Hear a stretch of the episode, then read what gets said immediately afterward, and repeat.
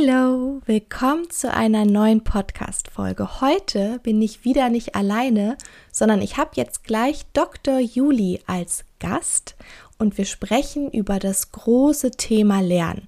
Ich möchte gar nicht zu viel verraten und ich möchte auch gar nicht im Vorfeld so viel über Juli verraten. Sie kann sich gleich selbst vorstellen. Von daher lasst uns einfach loslegen. Bis gleich.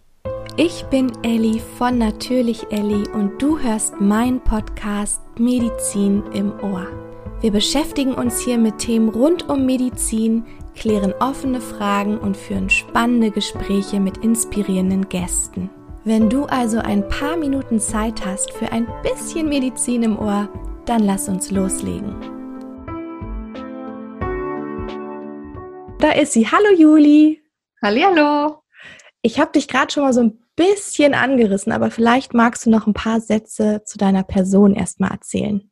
Ja, also ich bin Dr. Juli oder auch Dr. Juliane Boll. Ähm, ich bin Assistenzärztin in der Orthopädie und Unfallchirurgie und habe aber schon, bevor ich überhaupt in die Klinik gegangen bin, während meines Medizinstudiums und auch zwei Jahre danach als Dozentin gearbeitet für angehende Medizinstudenten. Und die mhm. Studenten haben mir einfach so ähm, am Herzen gelegen und ich habe so vermisst, dass ich jetzt nach zwei Jahren Klinik mich wieder entschieden habe, als Dozentin tätig zu sein. Und das machst du jetzt auch hauptberuflich? Genau, das mache ich jetzt auch hauptberuflich, bin hauptsächlich als Dozentin tätig und ja, bin gespannt, wo mich der Weg hinführen wird, weil der ist noch ganz neu, dass ich mich entschieden habe, das hauptberuflich zu machen und ich bin selbst gespannt und das steckt alles noch in den Kinderschuhen. Das ist toll. Und deswegen bist du auch, glaube ich, die perfekte Interviewpartnerin für nämlich das heutige Thema. Und zwar habe ich der Community Fragen gestellt rund um das Thema Lernen und habe ihnen gesagt, die Juli, die Expertin, Dozentin, ist im Podcast zu Gast und stellt mir mal eure Fragen, entweder zum Thema wirklich Medizin lernen oder lernen. Und wir haben tolle Fragen bekommen. Und ich glaube, die würde ich gerne einfach mal mit dir durchgehen. Super gerne, bin schon total gespannt. Ja, ich auch. Und ich war auch wirklich ähm, positiv überrascht, dass ich so viele tolle Fragen wirklich bekommen habe. Jetzt und machst du es aber spannend, Ellie. Ja.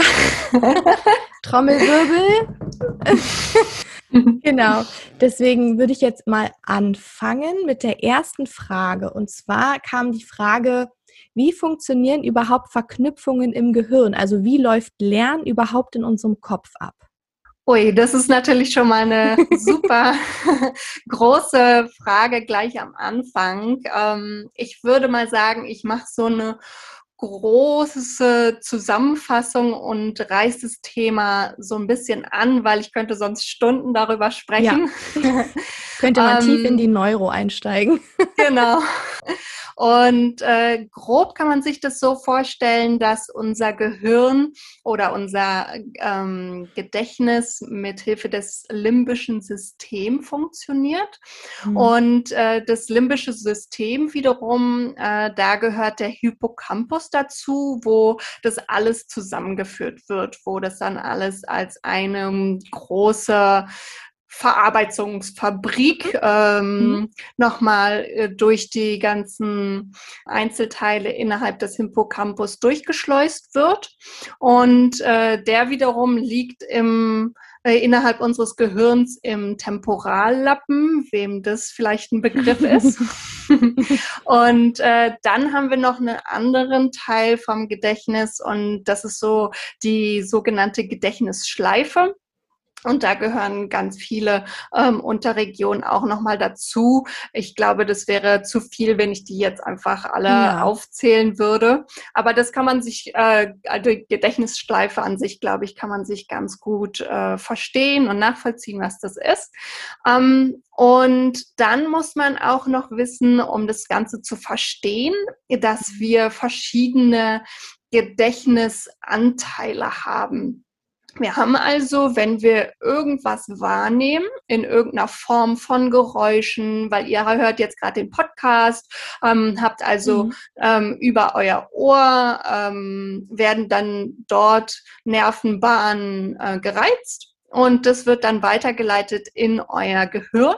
Und im Gehirn gibt es dann das sogenannte sensorische Gedächtnis, wo das dann für kurze Zeit verarbeitet wird. Gegebenenfalls haben, habt ihr, seid ihr zum Beispiel auch draußen joggen oder spazieren in der Sonne und hört euch den Podcast gleichzeitig an. Das heißt, dann kommen natürlich nicht nur die Informationen, die ihr euch anhört, bei euch im Gedächtnis an, sondern gleichzeitig auch noch, was ihr seht, vielleicht den Park, den Baum oder was ihr auf der Haut spürt, den Sonnenstrahlen. Und das kommt alles, alles gleichzeitig. Und das ist eben alles gleichzeitig das sensorische Gedächtnis.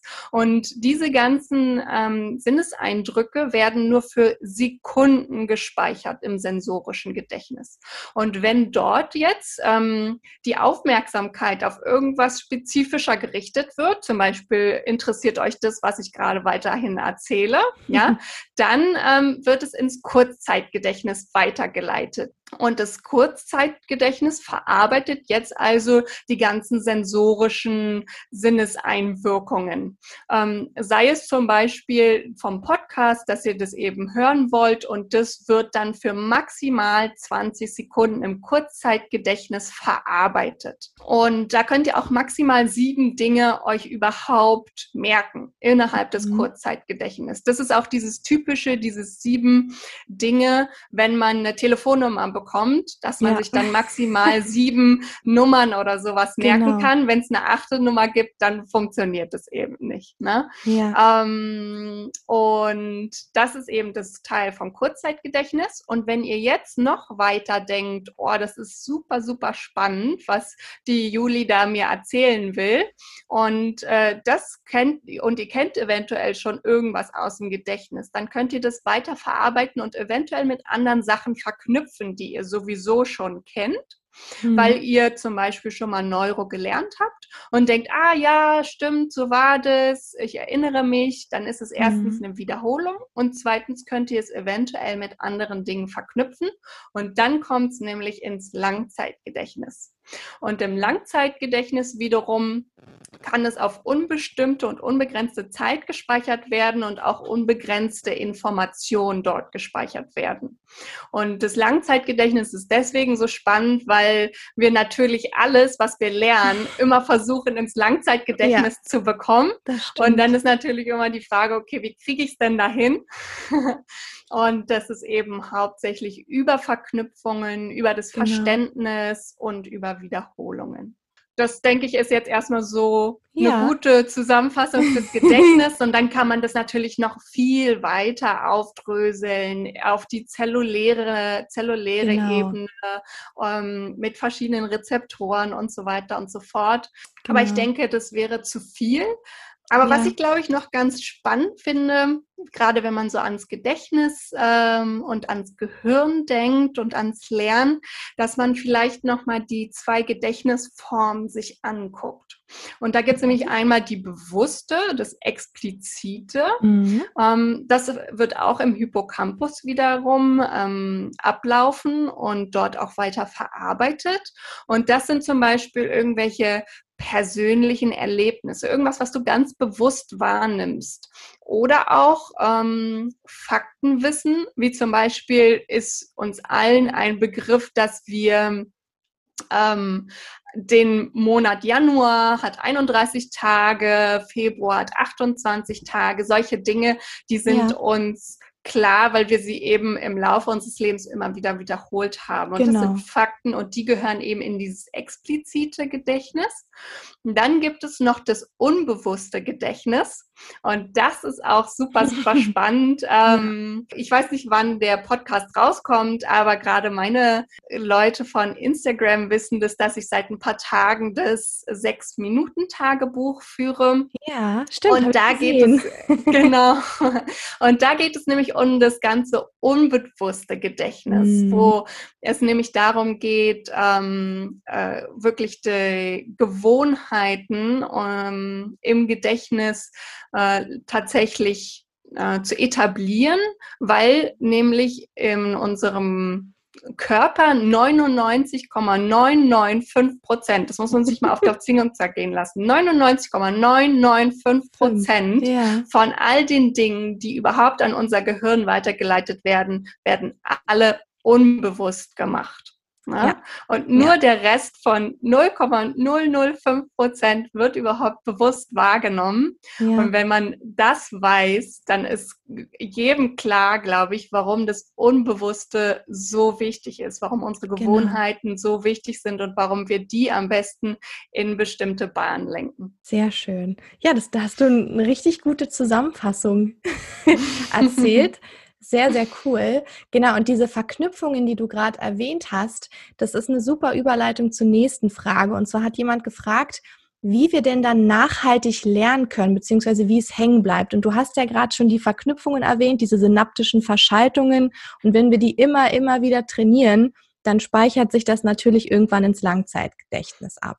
Das auf jeden Fall. Und ähm, das ist eben diese eine Methode, diese äh, Wiederholung. Mm, mhm. Das kann man auch klug und taktisch machen mit den Wiederholungen. Mhm. Das heißt Space Repetition, mhm. ähm, dass man zu bestimmten Zeiten das immer wieder wiederholt ähm, dass dazwischen nicht zu Kurzzeiten ist das ist, und aber auch nicht zu lang, weil sonst würde man es im Prinzip komplett neu lernen müssen. Genau. Äh, das hat so ein bisschen was mit dieser zellulären Ebene zu tun, dass wir versuchen, wirklich unser Gehirn oder die, die Neurone immer wieder zu befeuern. Und wenn wir sie erst genau. wieder komplett neu anlegen müssen, dann war es zu lang.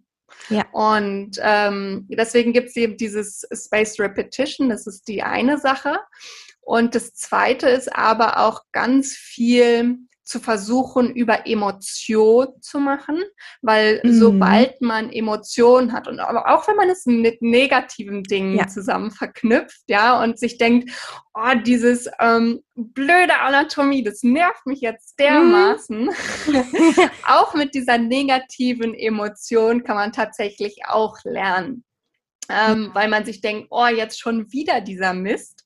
Ähm, mm. Und dann kann man das aber trotzdem auch miteinander verknüpfen. Aber die positiven ähm, Energien sind häufig trotzdem nochmal die besseren. Also ja. man sagt aktuell, dass wenn man positiv gestimmt ist, äh, selbst im Inneren, beziehungsweise auch eines The einem Thema gegenüber, dann kann man bis zu 40 Prozent produktiver und effektiver lernen. Und das ist schon viel.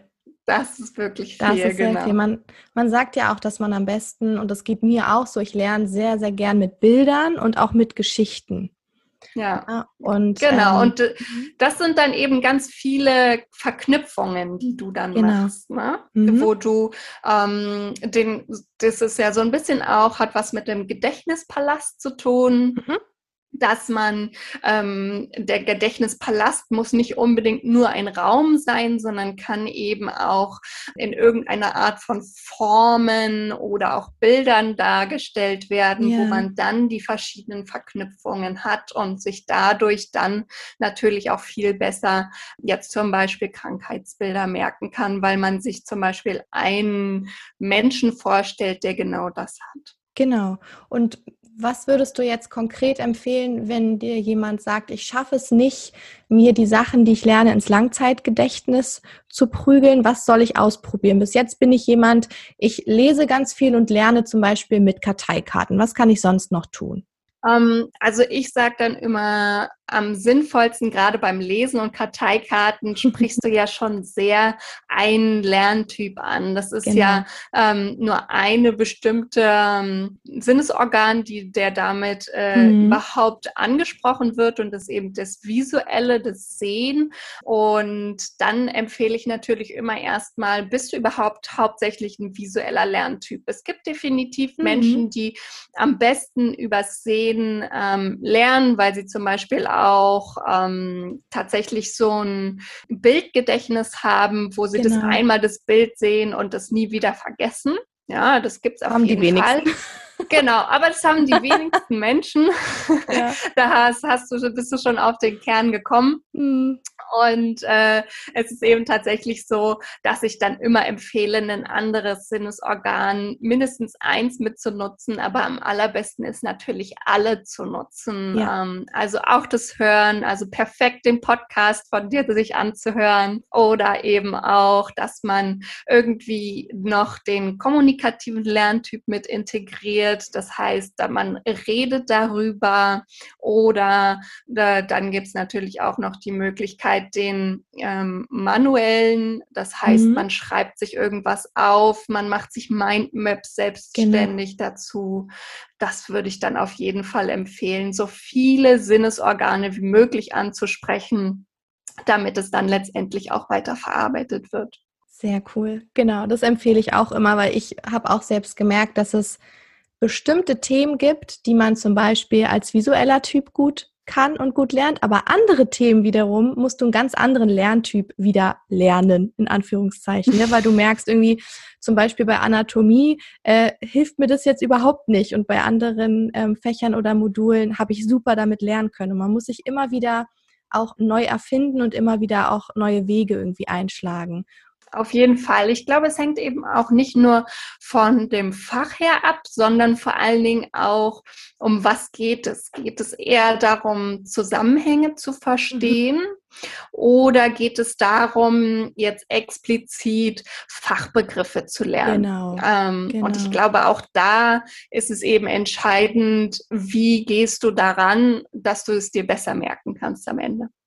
Genau. Wieder eine super Überleitung zur nächsten Frage. Und zwar ähm, Lernstrategien für wirklich Krankheiten, also für Pathologie. Gibt es da eine logische Herangehensweise? Also ich habe das bei mir so gemacht, dass ich äh, mir immer versucht habe, tatsächlich mindestens einen Menschen dazu vorzustellen, wenn ich mhm. ihn nicht schon kannte. Also mhm. gerade im Medizinstudium haben wir ja doch äh, noch unabhängig von Corona, ja, ich bin schon alt genug, dass ich nicht äh, durch Corona musste im Studium dass wir sehr, sehr viele Praktika gemacht haben ja. und dass ich da dann tatsächlich immer versucht habe, ähm, mich an die Patienten direkt zu erinnern, die diese Symptome hatten, um dann auch zu wissen, um mir dann sehr viel herleiten zu können. Wenn der diese ja. Symptome hatte, wie alt war der Patient, das heißt, was ist vermutlich für eine Epidemiologie, ähm, mhm. dann natürlich auch, was männlich oder weiblich, dass ich da versucht habe, mir immer so ein, so ein äh, Idealpatienten, sage ja, ich mal, genau. vorzustellen. Mhm. Und äh, oder eben, weil ich denjenigen auch tatsächlich äh, selbst kennengelernt habe. Und wenn ich eben nicht die Möglichkeit hatte, ähm, alle Krankheitsbilder gehen ja auch natürlich nicht, ja. äh, dann habe ich mir es aber zumindest versucht, so vorzustellen und habe mir dann immer diesen Idealpatienten vorgestellt, wie sieht der aus und äh, was hat der. Und damit kann man ja auch sehr viel dann letztendlich herleiten, was für eine Therapie ist dementsprechend auch sinnvoll, was für eine Diagnostik ist sinnvoll. Absolut. Das heißt, ich habe so wenig wie möglich versucht, auswendig zu lernen, ja. sondern immer selbst darüber nachzudenken und ähm, mir herzuleiten, warum dann diese Diagnostik, warum dann diese Therapie und so weiter und so fort. Ja, da sprichst du was ganz Wichtiges an, weil ich das auch immer wieder predige. Du musst halt erst auch die Pathophysiologie verstehen, um eine Krankheit verstehen zu können. Und es macht keinen Sinn, sich irgendwie Symptome von irgendeiner Krankheit ähm, so auswendig zu lernen und reinzuprügeln, wenn du überhaupt gar nicht nachvollziehen kannst, wie kommt es denn zu diesen Symptomen? Genau, ja? auf jeden Fall. Und wenn du das schaffst, und ich habe mir das früher auch immer, ich muss wirklich sagen, ich habe ja, bevor ich den Heilpraktiker gemacht habe, habe ich Psychologie studiert und klinische Psychologie war immer ein super spannendes Fach, aber wenn du das erste Mal damit in Berührung kommst, super schwierig, dir die Krankheitsbilder als Person vorzustellen, weil du mhm. häufige Persönlichkeiten, gut, vielleicht irgendwann im Psychologiestudium hast du gemerkt, ah doch, diese Persönlichkeit kenne ich auch bei einem Nachbarn oder so. Aber am Anfang war es halt schwierig und da habe ich es auch so gemacht. Ich habe mir viele Videos angeguckt von Betroffenen. Ne? Wie, wie sind die so? Wie reagieren sie? Auch wie ist die Mimik? Wie bewegen sie sich? Über was erzählen sie? Und jetzt in der Ausbildung die ich danach gemacht habe, hatte ich mir wirklich auch immer wie ein Menschen, es kann auch ein Strichmensch sein, aufgeschrieben und mir dann, wie du gerade gesagt hast, so den Idealpatienten Patienten aufgezeichnet. Und vieles also das, kennt man ja schon, ne? Familie, Freundeskreis. Das denke ich auch. Genau. Genau. Und dann kann man auch sehr schön Verknüpfungen darüber ähm, stattfinden ja. lassen, dass man dann eben auch äh, sich diese Strichmännchen, wenn wir mal bei deinem mhm. bleiben, mhm. Äh, nebeneinander legt und dann eben auch sieht, okay, äh, wenn diese Symptome passieren, sind immer bei diesen Patienten, weil gerade in der Klinik, wenn wir ja dann auch wirklich den Patienten bekommen und noch nicht wissen, was jetzt ja. die Krankheit ist, ja. sondern sondern erstmal nur die Symptome kennen, da müssen wir ja ganz mhm. viel Differentialdiagnostik machen.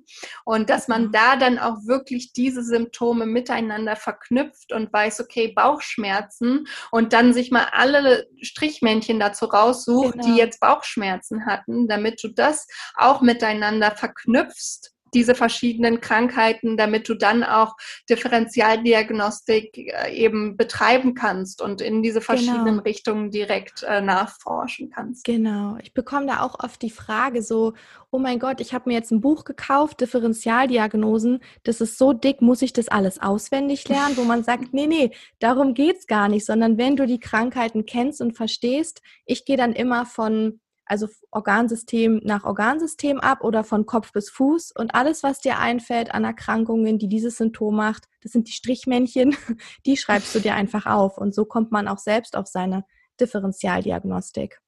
Genau, also ich würde äh, diese Bücher tatsächlich differentialdiagnostische Bücher niemals, also ich persönlich niemals zum Lernen benutzen. Ja äh, sondern immer nur zum Nachschlagen, genau. wenn ich nicht mehr weiter weiß. Genau, und auch zu gucken, irgendwie sind meine Gedankengänge richtig gewesen, ne? Oder habe ich ja. was, vielleicht einen Notfall sogar vergessen, der mir noch nicht so auf dem Schirm war. Genau. Ja. Dann kommen wir auch zu einer nächsten Frage, die quasi einen ganz anderen Lerntypen wahrscheinlich wieder braucht, und zwar die Lerntipps für Anatomie. Und da hat jemand noch ganz fett geschrieben, Hilfe. Ach herrje. Ja, das ähm, habe ich tatsächlich auch mittlerweile schon mehrfach in meiner Community erlebt, das dass Anatomie gerade so, äh, so ein Problemfall ist. Ich glaube, das hat auch einfach damit was zu tun, dass gerade noch sehr früh am Anfang steht und äh, man noch nicht so ganz in dieses ganze System reingekommen ist und man sich noch nicht so äh, seinen eigenen seine eigene Grundstruktur im Kopf zurechtgelegt hat für sein genau. Studium. Genau. ähm, da sa sage ich auch immer, keine Panik. Äh, du schaffst die Anatomie genauso wie tausende andere vor dir auch schon. Ja. Und was ich immer wieder erstaunlich finde, ist, dass es sehr häufig die falsche Herangehensweise auch an die Anatomie ist. Mhm. Weil ich finde, auch die Anatomie ist zu 90 Prozent Verständnis. Ja. Ähm, und zwar ist ja Anatomie, wenn man sich mal zurückblickt, woher Anatomie eigentlich kommt, eigentlich ja nur die Widerspiegelung und die ähm, begriffliche Erklärung für das, was unser Körper tut. Genau. Und das mhm. bedeutet, mhm. wir als Menschen laufen ja rum und es funktioniert ja alles. Und das heißt, auch unser gesamtes System kann man sich hervorragend herleiten. Und äh, da fangen wir ganz klein an. Meistens ist es ja immer mit den Knochen und mit den Muskeln, dass man da irgendwie anfängt mit Anatomie und da dann äh, durch diese Masse erschlagen wird. Oh ja. Mm. Und äh, wenn man sich dann aber überlegt, okay, ich habe genau diese Anatomie, die ich jetzt lernen soll. Und mhm. mein Partner oder meine beste Freundin oder meine Mutter oder meine Oma haben auch exakt diese Anatomie, mhm. dann ähm, kann man das super schön verknüpfen, finde ich, indem man sagt, komm, ich lerne das jetzt an dir oder ich lerne das an mir selber. Schau mir an, was habe ich denn eigentlich so an meiner Hand? Wie funktioniert die? Was kann die alles? Um dann auch nachzuvollziehen, ach so, wenn ich meinen Daumen so einknicken kann, dann muss da so und so viele Knochen drin sein. Und ja. wenn so und so viele Knochen drin sein müssen und ich meinen Daumen mit meinem kleinen Finger zusammenpacken kann, dann muss es dann dafür auch Muskeln geben, die das können. Ja. Und damit die Muskeln das machen können, wo können die physikalisch und müssen sie sogar physikalisch überhaupt ansetzen und wo müssen sie ihren Ursprung haben, damit das so funktioniert? Und wenn man diese Herangehensweise hat, dann dauert es meistens am Anfang ein bisschen länger, aber mhm. im Nachhinein spart man so viel Zeit, weil man sich ja. wirklich fast alles herleiten kann. Und dann auch in der Prüfung, wenn man dann gefragt wird, ja, erzählen Sie mir mal, was macht denn der Musculus trapezius? Mhm. Dann überlegt man nochmal, hm, hm, okay, der ist ja, da an meinem Kopf, genau. mein Kopf macht dieses und jenes und mein Rücken soll dieses und jenes können, also muss der da überall langlaufen. Und ähm, weil der dort ja. ist, muss er auch von dem innerviert werden. Und wenn man sich diese Systematik aneignet, dann ist Anatomie gar nicht mehr so schwer. Das hast du so schön gesagt. Ich habe jetzt gleich nochmal Lust, nochmal Anatomie zu lernen. Na dann, Elli, los geht's. Lo Nochmal, los, los. Man lernt nie aus. Nee, aber ähm, das finde ich nämlich so schön, wenn mir jemand von Anfang an so eine Herangehensweise gesagt hätte und nicht von wegen Anatomie finden wir alle kacke, aber da müsst ihr einfach durch, wo man dann schon einfach voreingestellt ist, ähm, dann macht es einfach viel, viel mehr Spaß. Absolut. Ja, auf jeden Fall. Und wie gesagt, also ich habe da auch so manch lustigen Abend verbracht mit meiner besten Freundin oh ja. oder auch mit meinem Partner. Ja, also ja. da kann man auch viel Spaß mit oh haben. Ja. Und dann merkt man sich natürlich auch viel mehr, wo wir wieder auf den Anfang kommen mit positiven Emotionen. Genau. Lernt man einfach viel besser. Genau, ich saß immer neben meinem Mann auf der Couch und habe irgendwo immer dran rumgedrückt und er hat immer schon gesagt, boah, jetzt hör doch mal auf, immer irgendwas bei mir zu untersuchen oder auch Reflexe testen immer die ganze Zeit. Und ja, aber so lernt man. So lernt genau. man am besten. So ist es. Das und stimmt. da müssen die durch, das schaffen die auch. Und ich glaube, insgeheim finden sie es auch ganz lustig. Ja, ich glaube so, wenn du halt auch zum Beispiel jetzt lateinische Begriffe, wenn du nie Latein in der Schule hattest, wurde einem immer gesagt, oh, da kannst du aber Medizin später vergessen. Aber du kannst dir alles aneignen. Alles. Und Auf irgendwann kommst du auch rein und man leitet dann selbst wieder lateinische Wörter ab, auch wenn du es nicht in der Schule hattest. Und dann ist es auch schon wieder logisch. Genau, also gerade bei Latein, da braucht ihr euch wirklich keine Gedanken machen. Ja. Ich weiß noch, dass ich als kleines Kind, als ich aufs Gymnasium kam, gab es diese Entscheidung, okay, Latein oder Spanisch. Und ich wollte unbedingt Latein machen, weil ich Medizin schon damals studieren wollte. Ja. Und dann kam ich nicht in die Lateinklasse und oh Mann, da sind ein paar Tränen geflossen und im Nachhinein bin ich so so glücklich, dass ich in die Spanischklasse gekommen bin. Ich war auch in der Spanischklasse. Weil ich eben Spanisch gelernt habe, auch Spanisch ähm, noch immer Erasmus gebraucht habe. Ich war in Spanien ja, und Latein, das lernt man wirklich das, was man braucht fürs Studium. Genau. Und dann kann man sich, so wie du schon gesagt hast, ganz viel herleiten und für die, die jetzt irgendwie sagen, ja, schön und gut mit der Herangehensweise, aber ich kann ja die lateinischen Fachbegriffe ja. dann trotzdem noch nicht, da empfehle ich tatsächlich immer, ähm, dass man in Bewegung lernt. Das heißt, äh, mhm. dass du aufstehst, spazieren gehst. Dass ich habe zum Beispiel äh, sowohl Anatomie als auch Pharma, weil das beides so rein auswendig lernen ja. Fachbegriffe sind. Mhm. Habe ich beides auf dem Laufband äh, gelernt, damals ja. als noch die Fitnessstudios offen hatten. Ja.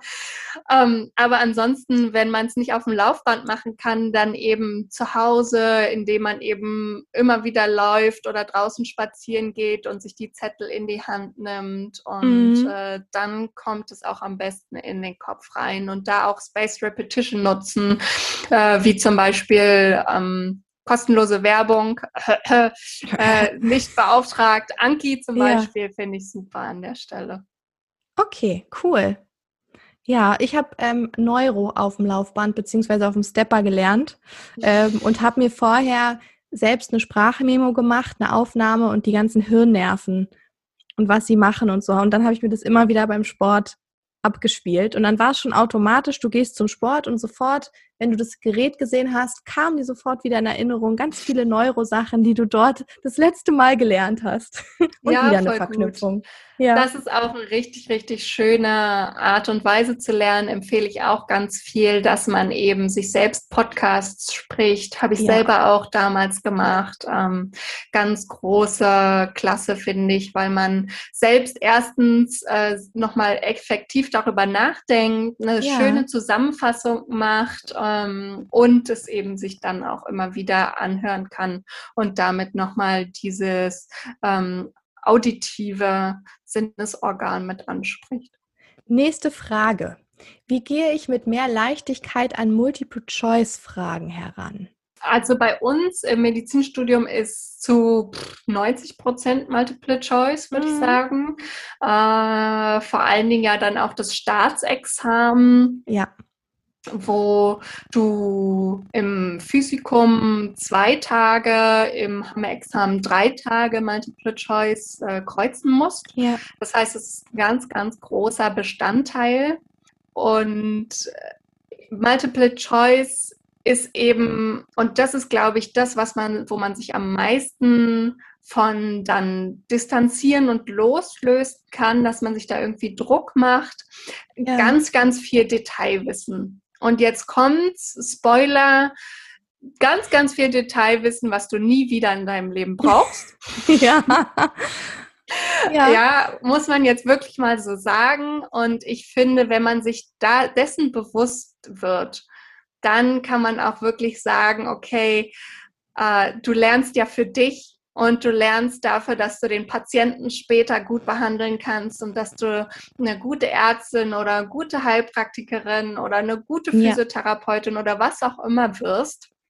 Und da ist eben entscheidend, dass du die Zusammenhänge verstehst und dass du den Patienten verstehst und dass du ja. die Symptome kannst und nicht, ob das jetzt äh, 20 Milliliter oder 25 ja, Milliliter ja. sind oder was weiß ich alles, ja. ja. Äh, das ist einfach überhaupt nicht entscheidend. Und wenn man das sich schon mal im Kopf verinnerlicht, dann finde ich, kann man mit viel mehr Leichtigkeit schon an die Multiple-Choice-Fragen rangehen. Und äh, ansonsten, wenn man sich dann auch so ein bisschen System auch macht, dann finde ich, geht es mhm. auch ganz gut, dass man dann eben sagt, okay, ich gucke mir jetzt erstmal nur die Frage an und überlege, was kann ich denn dazu? Und kann ich den groben Zusammenhang? Und wenn du da schon mal sagen kannst, ja, kann ich, dann sage ich schon mal top. Und ja. wenn du dann weiter guckst und schaust, okay, meistens ist es ja nach dem Ausschlussprinzip auch möglich, dass du sagst, okay, Antwort A kann es nicht sein, Antwort B könnte es vielleicht sein, Antwort C klingt unrealistisch ja. und Antwort D könnte es auch noch vielleicht sein. Dann kannst du dir auch schon mal klar machen, okay, dass du schon mal zwei Sachen ausgeschlossen hast. Damit bist du schon mal viel, viel weiter und das bedeutet, Absolut. du hast schon mal extrem viel Wissen. Ja. Absolut. Und wenn du da dann zwischen diesen 50-50, was bei mir, weiß nicht, in meinem, in meiner Prüfungsvorbereitungsphase stand ich, glaube ich, zu 60 Prozent vor 50-50 Chancen und habe von diesen ähm, von diesen 150-50 Chancen, sage ich mal, habe ich circa 80 Prozent daneben geraten. Ja, mhm. war Passiert. einfach bei mir so. habe eben immer Pech ja. gehabt. Irgendwann dachte ich mir dann so, okay, wenn ich immer daneben rate, dann nehme ich eben immer das andere, was ich eigentlich gedacht hätte, was ich nehme. Hat aber leider auch nicht funktioniert. Hat auch nicht funktioniert, okay. ja, also ähm, mach dich da einfach nicht verrückt, wenn du diese kleinen Detailfragen dann eben nicht genau beantworten kannst. Ich finde es wirklich nicht dramatisch, solange du dir im Klaren bist, dass du das große Ganze verstanden hast. Und das Wichtigste ist an der Stelle dann natürlich immer, dass man durchkommt. Aber äh, auch das, wenn man äh, das große Ganze versteht, ist es eigentlich auch so, dass du dann auch da genau. durchkommst durch die Prüfung. Ich sage auch immer, man muss einfach, wenn du gut vorbereitet bist und wirklich sagst, ich kann das, ich habe viel gelernt und du musst dir im Vornherein auch schon sagen, es wird Fragen geben, die man einfach nicht 100% weiß. Und es ist so. Und das, du kannst nie alle Fragen wissen. Und dann geht es eben darum, wie du es gerade gesagt hast, um dieses Ausschlussverfahren. Ne, was kann ich auf jeden Fall schon mal wegstreichen? Und mir hat es geholfen, wirklich wegzustreichen. Also mit dem Kuli so durchzustreichen, dass ich es nicht mehr gesehen habe. Ne? Aus den Augen, aus dem Sinn und ich kann mich auf die anderen Antworten konzentrieren. Ähm, und so bin ich auch immer weiter vorgegangen und irgendwann, ich weiß nicht, wie es bei euch war, also wir haben so Einfachauswahlen, aber auch ganz viel äh, Mehrfachauswahlen. Und dann ist es halt so, wenn man zum Beispiel sagt, ich weiß 100 Prozent, es ist B und es ist D. Bei C bin ich mir nicht sicher, und dann guckt man, was gibt es für Antwortmöglichkeiten und wenn, na gut, es, manchmal hat man Pech und dann gibt es eben B und C und B und C und D, dann ist man wieder beim Raten, aber sonst kann man da ganz gut durchkommen und auch wenn man sich wirklich Schlüsselwörter anstreicht. Bei uns sind es häufig sowas wie nie oder immer, so wie das ist eigentlich in der Medizin fast nie richtig, weil es gibt kein nie und immer. Ja, aber absolut. Ne, genau, da gibt es halt so Schlüsselwörter und wirklich wegstreichen und nicht, das war, das ist so, was vielen bei uns leider ähm, ein Streich spielt, ist dieses Verschlimm verbessern. Ne? Also wenn du mhm. einmal was gekreuzt hast, dann lass es so. Dann kontrollier nochmal, ob du wirklich, wenn da steht, zwei, aus, äh, zwei Antworten sind richtig, auch zwei gekreuzt hast, aber nicht nochmal überlegen, weil dann, ja, dann wird es meistens ja, ähm, nur noch schlimmer. Genau, das hat sehr viel mit der Konzentration zu tun. Genau. Also ähm, bei in der Medizin, wir haben unsere Prüfung über fünf Stunden und ja. natürlich ist deine Konzentration nach viereinhalb Stunden oder wann du auch immer wieder in diese Korrekturphase startest, genau. natürlich nicht mehr so gut wie in der ersten halben Stunde ja. oder in der ersten Stunde. Und äh, das würde ich auch immer ähm, raten, dass du dann nichts mehr verbesserst, sondern es oder schlimm verbesserst, so wie du es richtig genau, gesagt hast, genau. äh, nichts mehr korrigierst, äh, weil es einfach keinen Sinn ergibt letztendlich, weil du dann nicht mehr so konzentriert bist und ganz viel ja auch Bauchgefühl. Es klingt jetzt Absolut. ein bisschen komisch, aber ist doch so. Und da kommen wir wieder in dieses unbewusste Gedächtnis, ja. was wir ja. ganz am Anfang auch hatten. Ja, ja. unsere 99,995 Prozent, die können eben doch vieles. Ja, und die können viel mehr, als wir uns das manchmal so denken. Und genau. äh, dann behalte das so, wie es eben in deinem Unterbewusstsein abgespeichert worden ist. Genau, den Impuls, den man dann hat, den soll man dann auch gehen. Genau.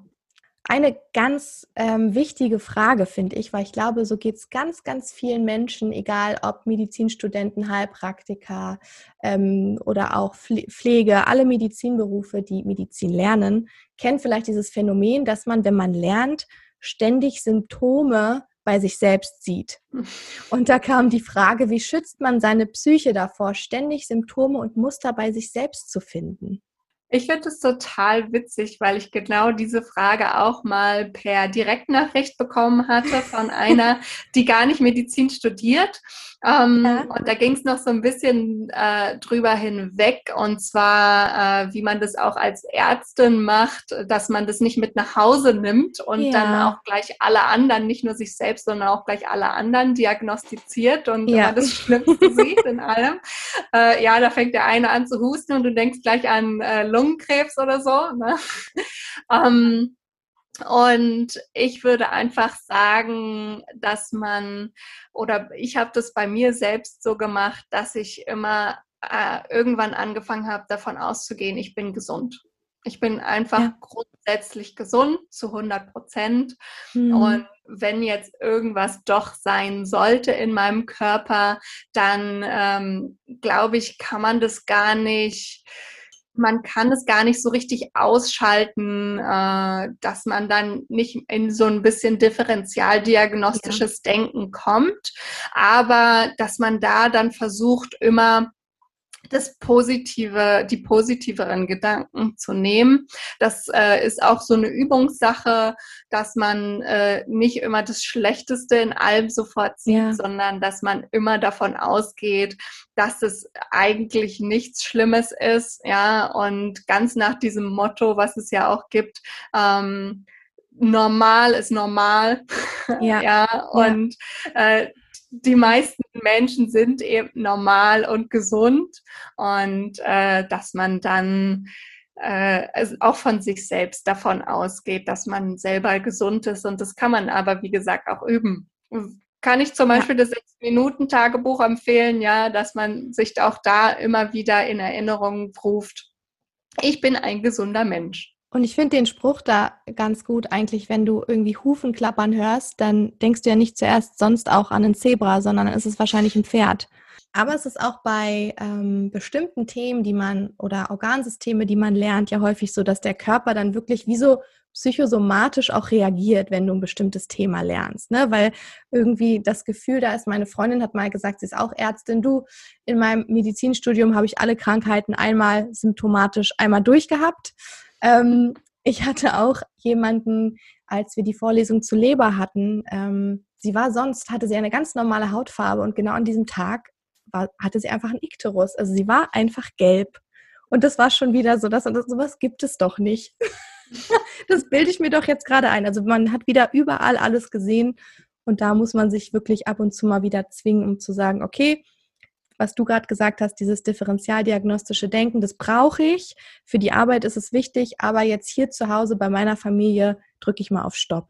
Ne? Genau. Ich denke auch, das ist das Wichtigste, dass man dann auch manchmal zu sich selbst auch sagt, einfach, okay, stopp, halt, das ist jetzt too much. Äh, genau. Ich mache mal wieder was Schönes und sich dann einfach genau. ab, auch ablenkt in dem ja. Moment. Und irgendwas das tut einem ja sonst nicht gut. Genau.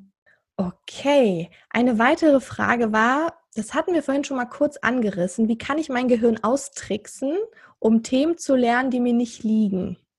Du hattest vorhin schon gesagt, du könntest zum Beispiel selbst mit der negativen Emotion lernen und diese nutzen.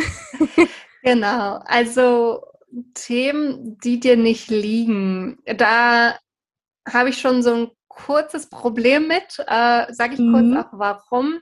Weil ich glaube, es gibt keine Themen, die einem nicht liegen, sondern ich glaube, es gibt nur Themen, die einen nicht so interessieren. Genau. ähm, aber ich glaube, dass du tatsächlich alle Themen gleich gut lernen kannst. Ja. Wenn du dafür äh, Interesse entwickelst. Und mhm. Äh, das ist auch wieder, was ich sage, mit diesem positiven ähm, mit diesen positiven Gefühlen, dass man da zu 40 Prozent besser lernen kann.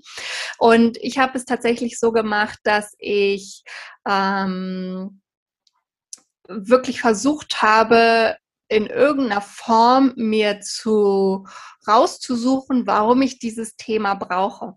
Mhm. Was könnte mir dieses Thema bringen in Zukunft mhm. oder was, in, in welchem Zusammenhang könnte ich mal einem Patienten begegnen, dass ich jetzt dieses Thema brauche? Und ich arbeite ja selber in der Rettungsstelle und dementsprechend in der Rettungsstelle kann ja Hinz und Kunz und Oma Erna und vorbeikommen. Und äh, das muss ich alles irgendwie abdecken können. Und wenn man sich dem bewusst ist, dass man wirklich dass, dass es mal einen Patienten gibt, der genau diese Problematik haben könnte, Mhm. Dann finde ich das auch schon wieder viel spannender, das mir auch anzugucken und dann auch ja. ranzugehen und zu sagen, ach so, okay, ähm, das hat der und mir wirklich vorzustellen, dieser Patient kommt zu mir und zu sagen, okay, ich habe diesen inneren Ansporn jetzt, dass mhm. ich diesem Patienten helfe und dass ich genau. das kann. Und äh, dann, wenn man dieses, die, äh, dieses Interesse einmal dafür entwickelt hat, dann und diesen inneren Ansporn auch an sich selber, dass man eben so gut sein möchte, wie man nur irgendwie kann, dann äh, ist es auch viel, viel einfacher, finde ich, an diese Themen ranzugehen. Ich habe mir auch ähm, zum Beispiel, was du gerade gesagt hast, ne, so Orthopädie, Bewegungsapparat, das war am Anfang so ein Thema, wo ich so gesagt habe, oh nee, aber auch nur, weil die Leute mir das schon von vornherein eingeredet haben, oh, das ist das Schlimmste. Das ist das Allerschlimmste. Bist man natürlich schon so rangegangen. Und letztendlich habe ich mich ähm, gezwungen, dieses Thema dann auch irgendwie lieben zu lernen. Und ich weiß nicht, du kennst dieses Phänomen bestimmt, dass man häufig immer genau das lernt, was man eh schon kann. Und die ganzen Themen und auch immer das wiederholt, was man eh schon kann, um, um sich gut zu fühlen. Ne? Und diese Themen, die einen eben nicht so interessieren, bleiben dann auf der Strecke. Und dann habe ich mich wirklich auch gezwungen, bevor ich Themen wiederhole und lernen darf, die mir Spaß machen, musste ich immer die Themen zuerst machen, wo ich sage, Schmerz sofort. Also zuerst die Themen, wo ich gesagt habe, es liegt mir nicht so und letztendlich irgendwann hat es immer Spaß gemacht und in der Prüfung, in der mündlichen Prüfung vom Amtsarzt hatte ich sogar die Hoffnung, dass ich zum Beispiel Rheumatologie bekomme. Habe ich jetzt nicht, aber das hätte ich mir halt nie gedacht, dass das mal ein Wunsch von mir ist, weil ich dann einfach wirklich so oft das gelernt habe und so wiederholt habe, dass ich letztendlich dann wirklich ein Interesse entwickelt habe.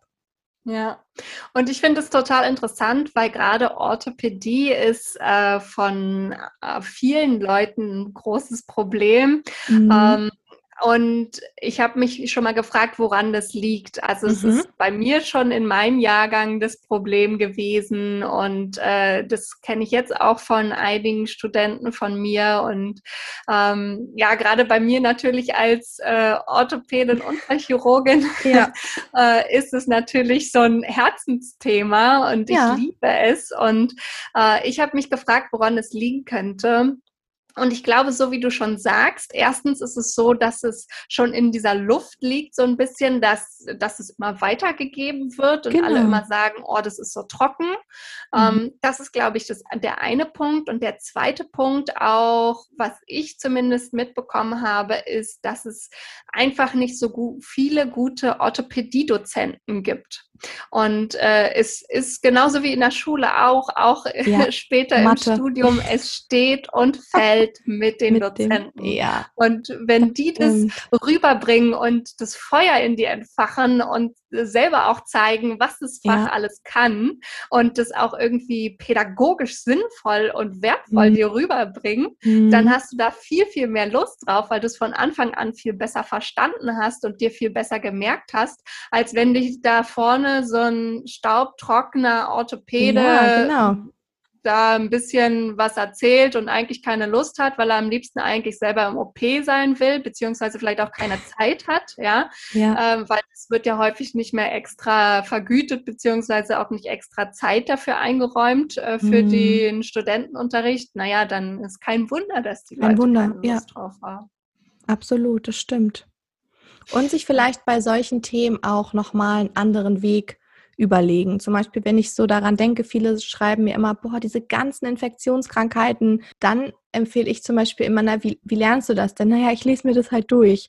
Und da habe mhm. ich zum Beispiel, das ist jetzt auch keine Werbung, keine bezahlte Werbung, aber ich habe Infektionskrankheiten hervorragend mit Meditrix gelernt. Zum Beispiel, mhm. ne? da habe ich eine Geschichte zu gehabt, ich habe ein Video zu gehabt und so fort, hat Spaß gemacht und es hat man dann sogar mal auf der Couch ähm, bevor der Film angefangen hat, oh, ich gucke mir noch drei Infektionskrankheiten an, ähm, noch schnell nebenbei gelernt. Das stimmt. Also das gibt ich, natürlich verschiedene Möglichkeiten und ich äh, unterrichte das ja auch. Ich bringe den Leuten ja auch bei, wie sie am besten lernen können und schaue mir ja. dann immer an, was denn dein Status quo und genau. wie können wir das Ganze verbessern. Und äh, da gibt es natürlich ganz viele verschiedene Möglichkeiten. Und so wie du es schon gesagt hast vorhin, jeder muss seine Möglichkeiten für sich feststellen. Und äh, dann geht aus meiner Sicht jedes Thema in irgendeiner Art und Weise. So sehe ich das auch. Ich gucke hier gerade mal durch die Fragen. Ich glaube, wir haben noch Zeit für eine Frage und eine die anderen hatten wir auch eigentlich schon angesprochen, aber eine Frage finde ich noch super spannend und zwar, wie man am besten nebenberuflich lernt. Ne? Also wenn man jetzt in einem Hauptjob ist, der vielleicht auch überhaupt gar nicht aus der Branche kommt. Ne? Also ich muss jetzt Medizin mich damit befassen, obwohl ich hauptberuflich ähm, für so und so viele Stunden in der Woche eigentlich in einem ganz anderen Feld arbeite.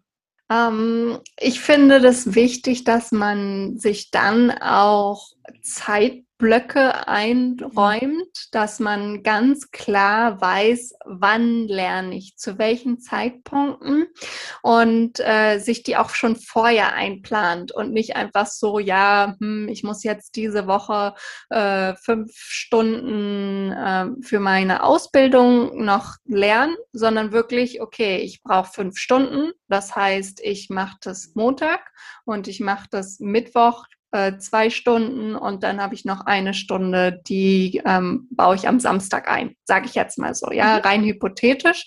Und weil sonst, wenn man nur einfach sagt, ich muss fünf Stunden lernen, ja, dann ist Sonntag und du hast immer noch nichts gemacht. Einfach mhm. weil du dich nie mental darauf vorbereitet hast und nie dir einen festen Zeitpunkt gemacht hast. Mhm.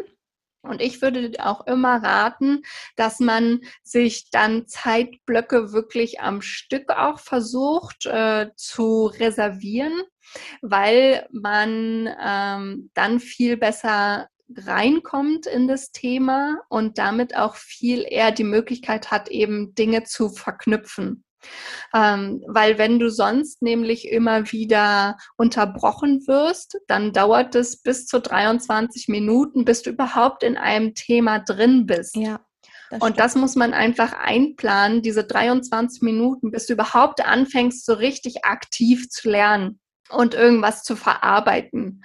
Und äh, das kann man dann natürlich in Zeitblöcken von ähm, zwei Stunden viel, viel besser. Dann, das heißt aber nicht, dass du dann diese zwei Stunden am Stück durchlernen sollst, sondern auch da solltest du am besten 50 Minuten lernen, 10 Minuten Pause machen und dann nochmal 50 ja. Minuten lernen, mhm. äh, dass du dann wirklich effektiv diese Zeit aber auch nutzt und dir eben auch in dem Moment klar machst, okay, was ist denn das Wichtigste? Und auch da immer so viel wie möglich vorzuplanen.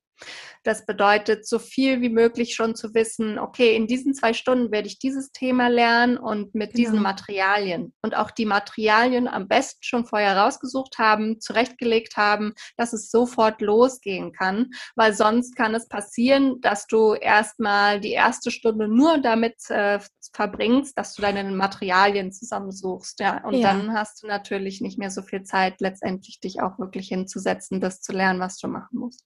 Aber ich bin auf jeden jeden Fall der Meinung, dass es nebenberuflich geht. Aber man sollte sich auch da nicht zu viel Stress machen. Ähm, genau. Sondern sich die Zeit nehmen, die man braucht. Und äh, weil natürlich ist es viel, wenn man arbeitet und noch eine Familie hat und noch mhm. zusätzlich lernen möchte, dass man dann auch wirklich sich die Freiheit und den Freiraum gibt zu sagen, okay, vielleicht schaffe ich es nicht in zwei Jahren, aber dafür in dreien.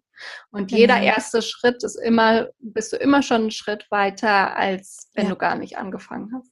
Die Erfahrung, die ich gesammelt habe, die habe ich auch in meinem Lernplan so reingeschrieben, ist dieses, gerade weil viele ja nebenberuflich Ausbildungen machen ne, oder sich noch fortbilden, weiterbilden, egal welches Thema, wie du gerade gesagt hast, es macht keinen Sinn zu sagen, ich muss diese Woche fünf Stunden lernen. Aber was ich finde, was schon Sinn macht, ist, sich ein Wochenziel zu setzen. Also zum Beispiel in dieser Woche möchte ich Thema XY schaffen und sich dann natürlich die Themen, ne, was, was ist in Thema XY, das kann ich dann auf die Tage verteilen.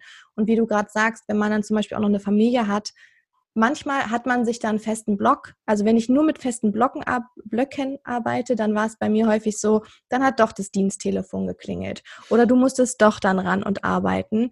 Ähm, und dann hat man sich super geärgert. Und wenn man aber sagt, aber ich habe ja ein Wochenziel und wenn ich das heute nicht komplett geschafft habe, dann gucke ich jetzt, wo ist noch eine Lücke und mache den Rest dann. Und genau an diesem Tag sich auch wirklich rausschreiben, äh, rausschreiben was hake ich heute ab. Ne? Ja, das finde ich auch richtig wichtig, dass du Ziele hast, so Endziele und die dann unterteilst, so wie du schon genau. gesagt hast, mit Unterzielen und To-Do-Listen, die man dann abhakt, finde ich auch immer sinnvoll, weil man dann ja. schon sieht, wie weit ist man denn schon gekommen, was kann man denn schon, hat man denn schon alles an Wissen sich aneignen können, äh, dass man nicht dann irgendwie hinterher dasteht und denkt, boah, ich habe schon wieder nichts geschafft, sondern sich das anzugucken, was man alles gemacht hat. Genau, und sich dann wirklich am Tag aufschreiben, was sind die Themen, die ich heute mache und dann entweder abhaken oder ich habe die wirklich auf so kleine Klebezettel geschrieben und dann habe ich sie am Ende des Tages zusammengeknüllt und hatte so einen kleinen Klebezettelhaufen, der immer größer geworden ist. ja, ja, ja, das finde ich auch total schön, wenn man sich dann so eine schöne große durchsichtige Vase oder sowas kauft und äh, das reinmacht. Auch ja. genau und das dann eben über die gesamte Ausbildungszeit macht und dann eben hinterher weiß, okay, wow, äh, das habe ich alles gelernt. Und wenn man am besten noch für die verschiedenen Fächer verschiedene Farben nimmt, dann sieht es einfach auch noch richtig schön bunt aus und dann weiß man, wow, dieses ganze Wissen, das ist in meinem Kopf und das ist doch eine, ein das wahnsinniger ist, ja. Erfolg. Absolut, das sage ich auch immer. Ne? Guck dir doch erstmal an, wenn man, ne, ich habe eine Lernblockade, ich kriege nichts mehr in meinem Kopf, aber warte mal, dann guck dir doch erstmal an, was ist denn überhaupt schon in deinem Kopf? Ne? Erstmal ja. wieder zu gucken, was habe ich denn alles schon geschafft? Oh, super. Schön, Juli. Ich glaube, wir sind am Ende. Wir haben fast alle Fragen beantwortet. Ich glaube wirklich so gut wie jede. Und es hat richtig Spaß gemacht, auch dir ganz viel super. zuzuhören. Dank, dass du äh, dabei warst im Podcast heute. Vielen, vielen Dank, dass ich dabei sein durfte und ich wünsche natürlich allen ganz, ganz viel Erfolg ja. beim Lernen. Ja, das ist schön. Gut, dann hab noch einen schönen Tag. Dankeschön. Ihr auch. Und ihr alle. auch, genau. Bis dann. Ciao. Tschüss. Bevor ich mich jetzt komplett von dir verabschiede, hoffe ich natürlich, dass du einige Learnings aus der Folge rausziehen konntest und auch für dich umsetzen kannst und vielleicht auch die ein oder ja, vielleicht auch zwei persönliche Fragen, die du auch hattest, durch dieses Interview geklärt wurden. Juli ist jetzt auch ganz, ganz frisch Teil meines Dozentinnen-Teams für den Prüfungsvorbereitungskurs. Da freue ich mich sehr und natürlich auch im Thema Orthopädie Bewegungsapparat dabei. Also, wenn du für Oktober 2021 vorgemerkt bist für deine Heilpraktikerüberprüfung, dann schreib dich am besten jetzt gleich unverbindlich auf unsere Warteliste ein, denn wir starten Ende Juni bis Ende September geht der Kurs und rocken mit dir gemeinsam deine Heilpraktikerprüfung. Wenn du aber zum Beispiel jetzt Medizinstudent bist, dann schau unbedingt einmal auf Julis Website vorbei. Ich verlinke dir alles in den Show Notes, denn sie bietet auch für Medizinstudenten 1 zu 1 Coaching an. Okay, ansonsten würde ich mich wie immer sehr, sehr freuen über eine positive Bewertung oder auch ein Abo, denn nur so kann ich sehen, ob der Podcast bei euch gut ankommt und welche Folgen ihr besonders gut fandet, damit ich darauf aufbauen kann. Ich wünsche dir noch einen wunder wunderschönen Tag, entweder einen guten Start in den Tag oder vielleicht auch sogar einen guten Start in deinen Feierabend. Ich hoffe, dir geht's gut und wir hören uns nächste Woche. Bis dann.